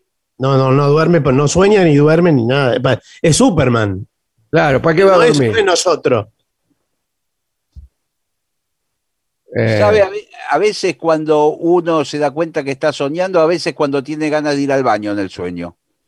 Ah, sí, sí. Sí. Bueno, pasa que hay un correlato. sí, Claro, eh, pero mire que el que sueña, el que sueña que se muere, se muere. Sí, Hemos dicho al principio. sí. Es que a veces hay un correlato físico con lo que usted sueña o viceversa. Exactamente. Claro. Claro. Entonces, eh, a veces usted está tocando a la persona. Esto es un ejemplo, ¿eh? No, no sí, quiere sí, decir que esto supuesto. ocurra. Pero si usted, por una de esas casualidades, no está durmiendo solo, Claro. eh, y, y, por ejemplo ve que le falta un dedo, le sobra un dedo, Sí. Claro, y seguro que es el que está durmiendo con usted. claro, entonces le va contando los dedos. Para, acá hay algo que Pero no. ahora hay que decir que, bueno, si uno no está durmiendo solo, todo se facilita. Porque una de las mismas cosas que se pregunta a uno, se las pregunta al que está durmiendo al lado de uno y listo. Che, ¿estoy despierto o estoy, o estoy dormi- dormido? Sí, pero la otra persona quizás sueña y sueña en voz alta y, nombra a alguien que no es usted. Bueno, Sí, sí, ese es no. otro, otro problema. Eh, porque al ser indagado por usted respecto de quién es, por ejemplo, eh, Seba, Sí. quién es Sebastián, eh, dice que eh, usted se lo soñó, Claro. no que ella estaba durmiendo y lo nombró a Sebastián mientras dormía, no, que usted dormía y soñó que ella nombraba a Sebastián. Que por otra parte, si- sigue el relato, no es nadie. Es, Bueno, o sea, al- alguien es. eh, bueno, alguien es. eso dice los- usted. No, los, No. los- los sueños construyen realidad. Este Yo le digo que no, que es un sueño suyo. Eh, yo mientras estaba la otra tarde durmiendo la siesta con usted, Sí. nombré a esa persona. No, usted la nombró. Usted soñó que yo la nombraba. Qué coincidencia porque está llamando Sebastián toda la semana. Veo Sí. que y llegan cartas de un tal Y- o Sebastián. tal vez usted soñó que Sebastián llamaba toda la semana. Yo que usted iba a verlo a Rolón, a ver qué es lo, lo que me está pasando. Además, yo no soy su novia, ahora que pienso. Tiene Claro. razón. ¿Qué, qué hacían durmiendo? Bueno, pero vio, vio que en los sueños se mezclan los sujetos y Claro. todo se mezcla. No hay una línea de tiempo, no hay, no hay una lógica. No hay nada, la verdad que no sé para qué demonios sueña uno. Bueno, extraordinario esto. Este es un informe muy, muy bueno, porque muchos amigos míos tienen ese problema. ¿Cuál? Que no Eh, saben si están Salen con un o- señor llamado Sebastián No, y su pareja los descubre. Bueno, eh, ¿qué le parece si hacemos una pausa, al cabo de la cual regresamos con otra sección de este programa? Y hoy viene Manuel Moreira. Así es. Sí, señor. Bueno, pausa. 750. AM750. Objetivos, pero no imparciales. ¿Necesitas un respiro, una escapada, un plan? Ármalos con Recreo. La aplicación de la provincia de Buenos Aires con la agenda cultural, destinos turísticos, beneficios y mucho más. Bájate la app y empieza a disfrutar. Es tiempo de recreo. Gobierno de la provincia de Buenos Aires. TotalNet, Internet simétrico de alta velocidad y sin cortes, ahora con servicio de TV. Pedí TotalNet, Internet más TV a un precio increíble. Por WhatsApp al 11 7200 2222 o a través de nuestra web www.total.net.ar. Empezá hoy a vivir el mañana. TotalNet. Volvió el gordo que te va a hacer feliz. Sorteo extraordinario de Navidad. Más de 173 millones de pesos en premios. Sortea el 23 de diciembre. Lotería de la provincia. Gobierno de la provincia de Buenos Aires. 750.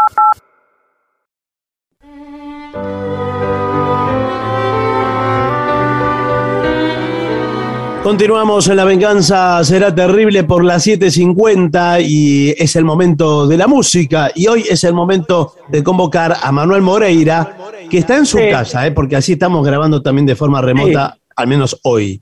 Hola Sí, Moreira. Aquí, aquí estoy. ¿Cómo le va? ¿Cómo anda? Bien, bien, muy bien, muy bien. Aquí lo veíamos desde abajo y no sabíamos si era usted o quién, porque este tiene un gorro muy, muy... Sí, es que se me acortó el cable, se me acortó el cable de la cámara y muy entonces... me bajo, lo tiene poner- muy Sí. caído el gorro. Sí. Por ahí le va grande. No, no se le ve el rostro, no se le ve. Ahí, ahí parezco, parezco Kiko. Sí. Con el gorro levantado. Bueno, sin gorro, sin gorro. Ahí Sin está. gorro directamente. No, no, póngaselo, Sí. póngaselo. Mejor me lo pongo. Bueno, mire, ahí, eh, ustedes saben que se pueden hacer pedidos a través del WhatsApp, que es 65855580, pedidos al, al trío sin nombre. Eh, mañana van a complacer pedidos, me imagino. Sí, sí, mañana, mañana y el viernes. Y el Claro. viernes también. Pero bueno, pero, a- Pero que ahora pidan, pidan lo que quieran.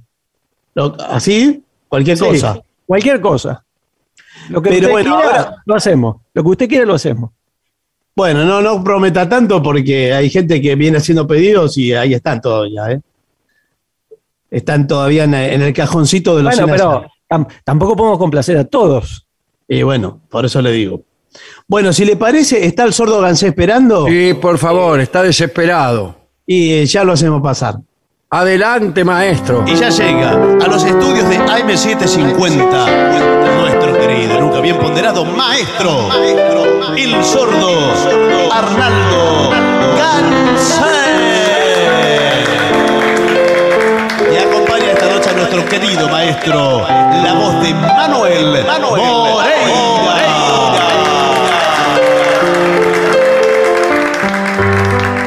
Buenas noches, maestro. Buenas noches, Moreira, ¿cómo le va? ¿Cómo le va, Barton? Muy bien.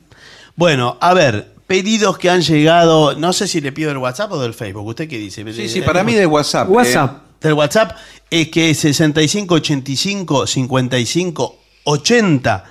Eh, ahora mismo le pide, por ejemplo, Jimena le pide golondrinas. Golondrinas.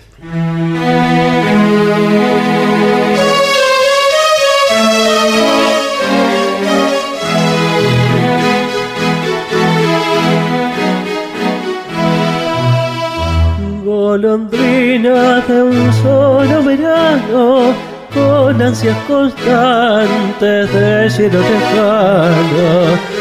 Alma criolla, errante viajera, querer detenerla es una quimera. Golondrina con fiebre en la sala, peregrina, borracha de emoción siempre sueña con otros caminos, la brújula loca de tu corazón.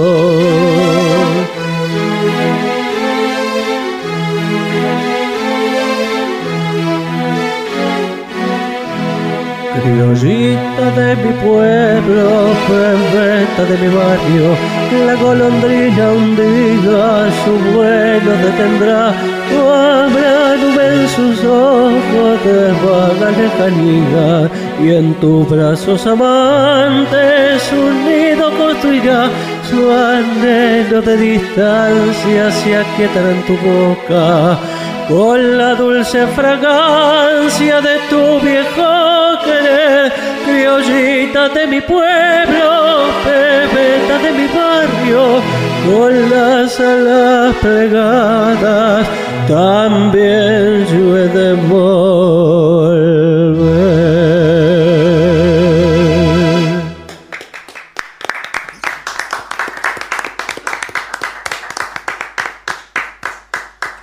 Bueno, eh, ¿cuál es Montecriollo que acá le piden para Eh, Alfredo? Montecriollo, sí, es uno parecido a... eh,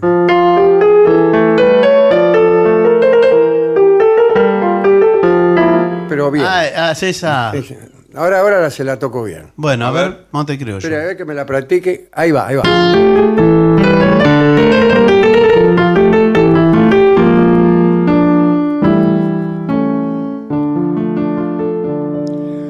Cuarenta cartones pintados con palos de ensueño, de engaño y amor. La vida es un mazo marcado, baraja los naipes, la mano de Dios. Las trampas que la dicha se dieron en juego en cada ilusión. Y así fue robándome fichas la carta negada de tu corazón. Hagan juego, monte criollo, que en su emboque tu ternura palpité. Hagan juego, me mandé mi resto en copes y después de los tres toques con tu olvido me topé. Perdí los primeros convites, parando en carpetas de suerte y verdad. Y luego buscando desquite, cien contras seguidas, me dio tu maldad. La espada me muestra su filo, rencores del vasto me quieren vengar. Hoy juego mi trampa tranquilo y entre oros y copas te habré de olvidar. Hagan juego, monte criollo, que en su emboque tu ternura palpite. Hagan juego, me mandé mi resto en copes y después de los tres toques con tu olvido me topé. Qué lindo. Qué bien. Bueno, eh, a ver, aquí también le piden para Gabriela, yo no sé qué me han hecho tus ojos, que puede ser. Sí, le había oh, pedido el otro día, sí. eh, un, un clásico. Eh, bueno, hágala. de- de-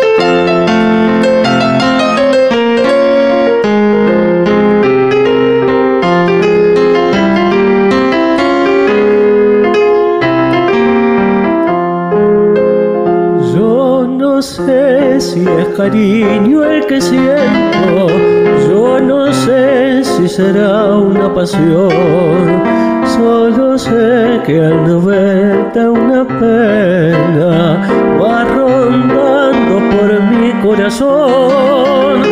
Yo no sé qué me han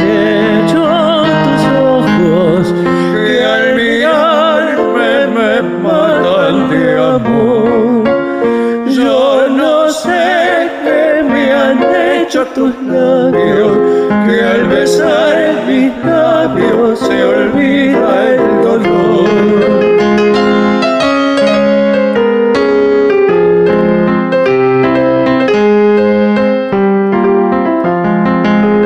Tus ojos para mí, tus ojos para mí, son luces de ilusión, que alumbran la pasión, para ti, ti, tus ojos son luceros que van reflejando ternura y amor. Tus ojos son divinos y me tienen preso en su alrededor.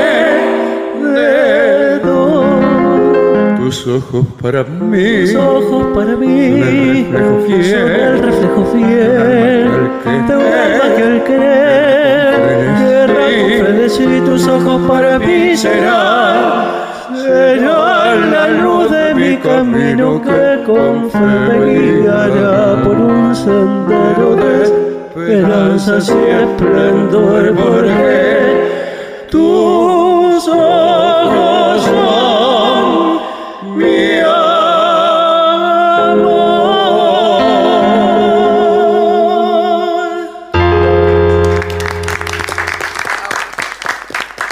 Y es el momento en el que eh, Gillespie desenfunda su instrumento. Sí. Ay.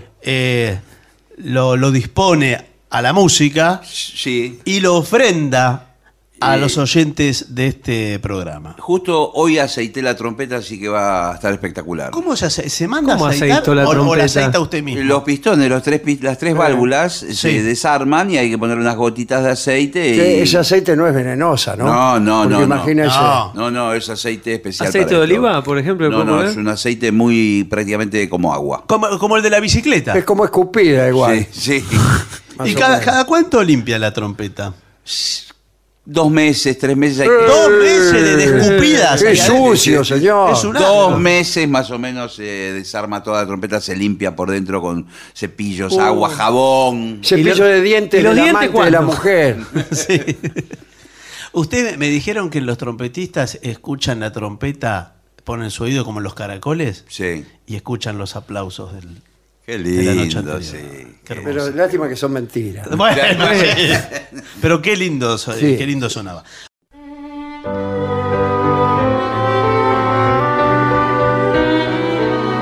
Bueno, em, ¿qué quiere hacer? Haga usted algo. Sí, eh, ¿qué les parece hacer Blue Monk? Un blues. Ah, Blue Monk. ¿Qué les no parece? es Blue Moon. No, No. el Blue Monk de Thelonious Monk. De Thelonious Monk. Ok, a ver si lo vamos a intentar. Lo puede, eh, si lo quiere dedicar a Villarruel, no sé si quiere usted. Sí, sí, sí, a, eh, como sí, él- a Claudio Villarroel, sí, Este, Él señor. escucha todo Thelonious Monk. Sí. Las 24 horas se escucha. Le gusta mucho el jazz, es muy buen músico. Sí. Él. Eh, ¿Es Blue músico Monk. también? Sí, toca la guitarra. Sí, ah, sí. mire usted. En si bemol, ¿no? Sí, bemol, vamos.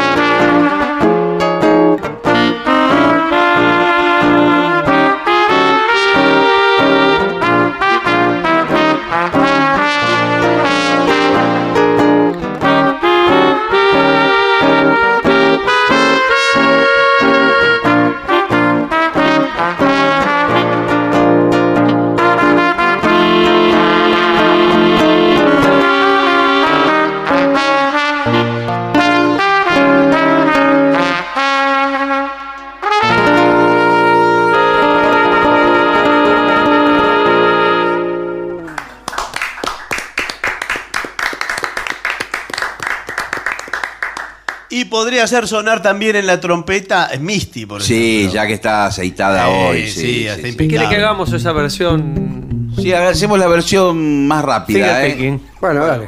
Yo lo sigo.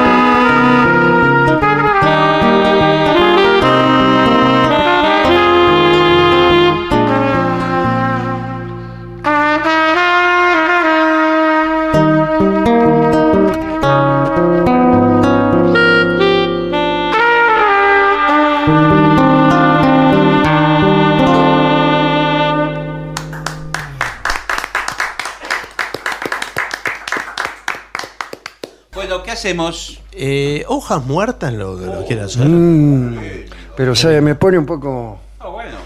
eh, me pongo, o sea. ¿Melancólico? Y sí. No, Ah. no dijo que se pone. no. Bueno, vamos a cantarla.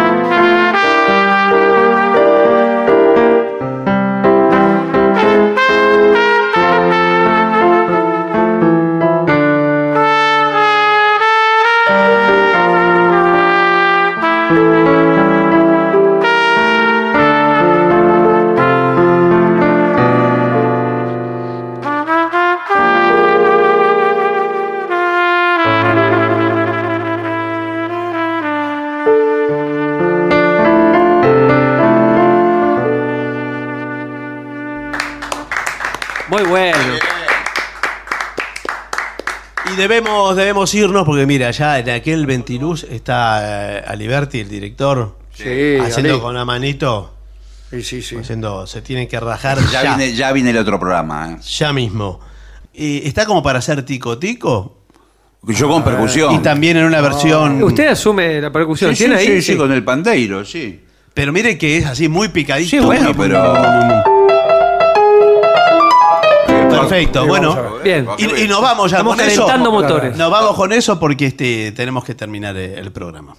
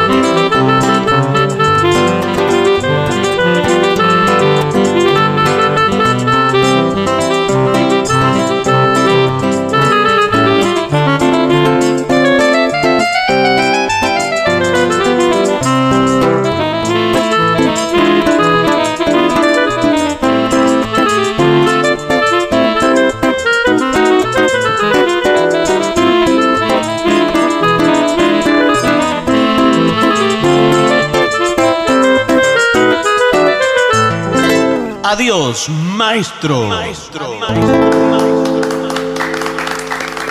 Y para finalizar, dos palabras bastan. Gracias.